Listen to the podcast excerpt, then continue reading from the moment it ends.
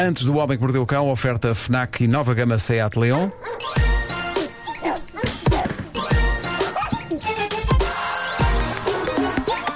O homem que mordeu o cão. Mais uma vez, esqueci-me daquela ideia de pôr títulos, pôr o título do Homem que Mordeu o Cão Oh, em várias Marco. línguas. Diz em italiano. E só me lembrei agora. Não, foi uma ideia estúpida e que não pretendo eh, continuar a Acaba usar. com isso. É isso. É um mais fácil. desnecessário. Bom, título deste episódio: Contos lindos, lindos, lindos de extrema felicidade e jardinagem. Que lindo. Uh, antes de mais, malta, eu hoje sinto-me resplandecente. Eu vi pouco porque tive, tive uma insónia, tive uma insónia do cacete. Mas, ainda assim, sinto-me resplandecente. Porquê? Porque consegui meter esta traquitana toda a funcionar outra vez. Sozinho.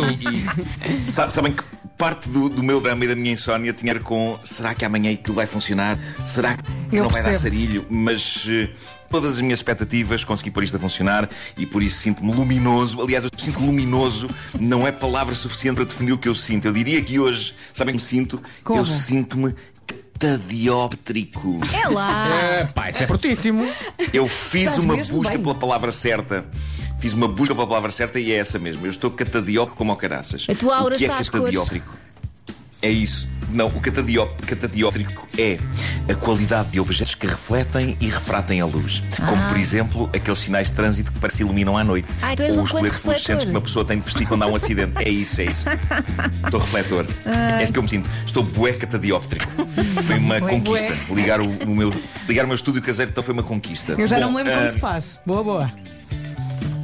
É mais simples do que parece, só que para mim tudo me parece complicado. Claro. Uh, te- temos de começar com aquela história maravilhosa sobre o caos que foram os últimos de contagem dos votos na América e o momento sem pento o homem que mordeu o cão que aconteceu em Filadélfia. Vocês devem ter visto isto, mas eu tinha de falar disto aqui. Como de acho é que a campanha do Trump montou aquela que se esperava ser uma grande e importante conferência de imprensa à porta de uma empresa de dinagem de Filadélfia, num parque de estacionamento manhoso, entalado entre um crematório e uma sex shop. Jesus.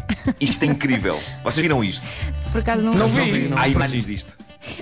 Rapidamente, muita gente começou a teorizar sobre o que poderia explicar essa bizarria e muita gente começou a perceber o que tinha acontecido e que é um espelho do completo caos naquela campanha, naquela altura. A conferência foi anunciada para o Four Seasons de Filadélfia, que é um hotel respeitável local. E fazia sentido, porque os hotéis costumam ser os sítios onde estas coisas acontecem. O que se supõe, embora ninguém naquela campanha assuma isto, é que alguma pobre alma ali dentro recebeu a ordem: liga para o Four Seasons a marcar uma conferência de imprensa para lá. Pobre alma é essa que deve ter feito uma busca no Google, Four Seasons Filadélfia, e apareceu-lhe aquilo: Four Seasons. Empresa de jardinagem. E ligou para lá e os donos da loja, e agora que ficaram super honrados quando recebem uma candidatura, uma chamada do pessoal da candidatura do Trump a dizer: está, é do Four Seasons, queríamos fazer aí uma conferência de imprensa. E aquelas pessoas ficam tipo: oh, é pá, mas nós aqui temos pouco espaço. Só se for lá fora no parque de estacionamento. E a pessoa que ligou deve ter pensado: ok, assim Ótimo. como assim está um tempo agradável, por isso, zuga tudo a montar o estaminé à porta da loja de jardinagem, entre funerária e a loja de vibradores. Extraordinário. É extraordinário. Parece e é giro a campanha, do, a campanha de ter feito um tweet a sublinhar. Atenção, a conferência de imprensa, convém deixar isto claro, não será no Four Seasons Hotel, será no Four Seasons Empresa de Jardinagem. Não fossem as pessoas confundir com o hotel. E pá, quem é que faz? Quem é Claro. que faz conferência de imprensa em hotéis? Que estupidez. Está muito visto. Estupidez. Bom, e agora? Cenas giras e extremamente românticas que acontecem. Há uns 16 anos, uma jovem modelo chamada Kisha estava a pôr num hotel luxuoso em Nova York, a tentar perceber onde iria acontecer um casting, quando é vista por um homem nigeriano chamado Adekunle Omilana, que estava ali numa reunião de negócios. E ele fica de tal arrebatado e apaixonado à primeira vista pela jovem que não consegue deixar de ir ter com ela e pedir-lhe e respeitosamente o contacto. Ela gostou dele, daí a uns dias estavam a jantar num restaurante brasileiro, caro, o favorito dele em Nova York, e ela estranhou um bocadinho o facto de só estarem eles no restaurante e também estranhou o facto do chão do restaurante estar coberto de pétalas de rosa. Mas ela achou aquilo tudo incrível, apesar de, com os nervos, dizer, ter derrubado várias coisas sobre a mesa. É normal. E pronto, o que interessa é que também ela se apaixonou por Adekunle. Só dois anos depois, quando ele a pede em casamento e sugere que casem na Nigéria e lhe diz: Olha, vamos à Nigéria para conheceres a minha mãe. É que ela percebe uma coisa notável. Dois anos depois deste primeiro encontro deles, que o Adekunle era nada mais nada menos do que um príncipe nigeriano. Isto parece. Foi a ele que eu dei os meus Isto, 50 parece, euros. isto é uma mistura do Príncipe em Nova York com o Crazy Rich Asians. Epá, isto é incrível. Só dois anos depois, nas vésperas do casamento, é que ela soube que ele, príncipe que era, tinha reservado o restaurante todo para eles naquela noite. E ele diz que os empregados do restaurante lhe disseram: Mas olha, vai ser muito caro fechar isto só para vocês. Ao que ele respondeu: Faça o preço que quiser.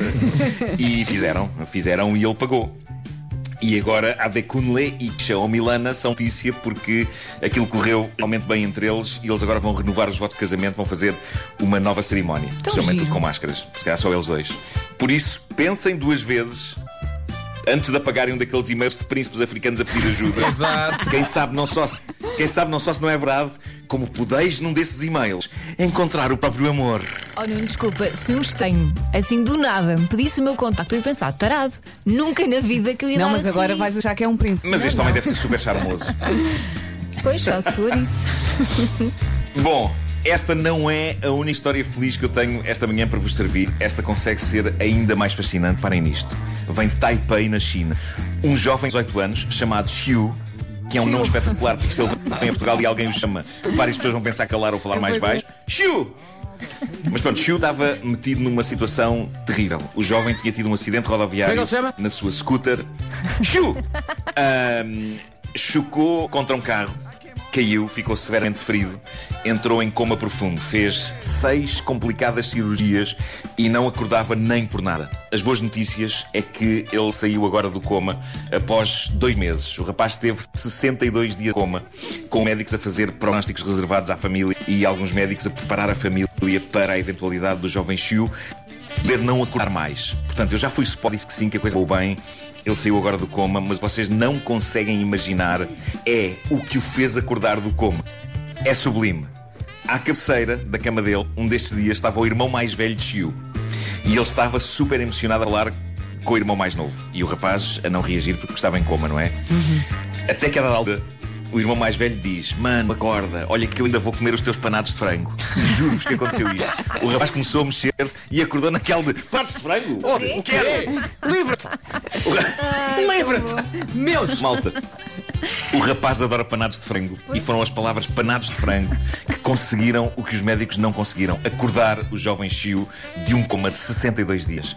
De tudo o que podia acordar este rapaz, eu acho que é extraordinário que tenha sido algo tão simples como panados de frango. E é por isso que eu digo: que se vocês um dia me virem na mesma situação, digam ameijos à bilhão pato. Combinado. E eu do lado.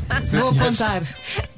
Mas é que nos filmes Eu tu acho não vês que- isso. Não. Não, eu acho que além de, de- do grupo sanguíneo, as pessoas deviam de- deixar esta indicação. Sim, sim. Prato preferido. Prato favorito. Exato. O que é que pode acordá-lo de um coma? Exatamente. Cada um deve, deve dizer, olha, o Está meu- no cartão de cidadão grupo sangu- eu sou grupo sanguíneo B, não sei quê, e ameijos ao milhão bato. Ponha.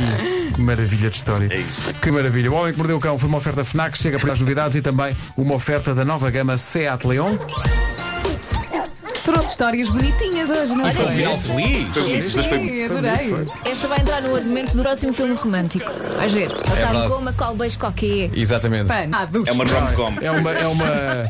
É uma. uma Não, é uma bonita comédia- história de amor entre um homem e panados. Não, Então ou não então é. é uma comédia romântica que- chamada Chanfana.